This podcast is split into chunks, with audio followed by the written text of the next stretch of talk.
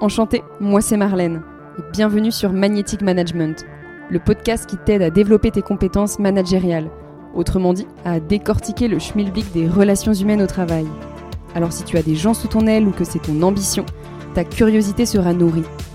Et surtout, si tu aimes casser les codes et comprendre les paradoxes que soulève cette fonction, alors abonne-toi, ce podcast sera ton meilleur allié.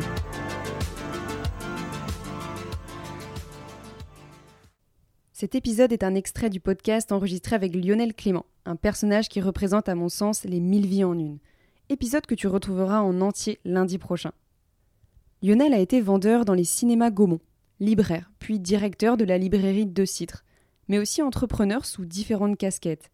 Il a créé une agence dans la communication, la savonnerie, créé un blog, un podcast. En fait, dès l'âge de 20 ans, Lionel il se disait que rien ne pourrait l'empêcher de faire des choses extraordinaires malgré un manque de soutien parfois de son entourage. Alors il a relevé toutes sortes de défis, comme celui d'enseigner, de prendre la parole devant des élèves d'école de commerce. Puis il a travaillé dans un organisme de formation pour entrepreneurs, chez Live Mentor, où il s'est plongé dans le marketing digital. Ces différents chemins l'ont amené à manager des équipes, mais aussi à se manager seul.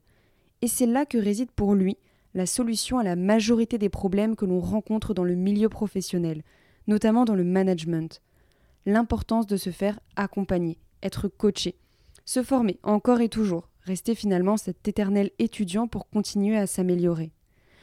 Mais c'est fou quand même que euh, le manager, qui a une telle responsabilité humaine et émotionnelle vis-à-vis des gens, euh, ce soit dans 99% des entreprises. Et je ne pense pas être loin de la vérité quand je dis 99% des entreprises, ce soit la personne la plus mal formée.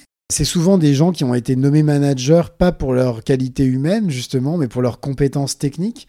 Donc, ce qu'on attend d'eux, c'est qu'ils soient des, euh, des vendeurs ou des techniciens plus, plus, plus. Euh, donc, au final, on se retrouve avec des gens qui ben, sont constamment, en fait, sous l'œil euh, de, leurs collaborateurs. Tu vois, ils doivent être toujours au top. C'est terrible. Alors que c'est pas du tout ça qu'on attend d'eux en tant que manager.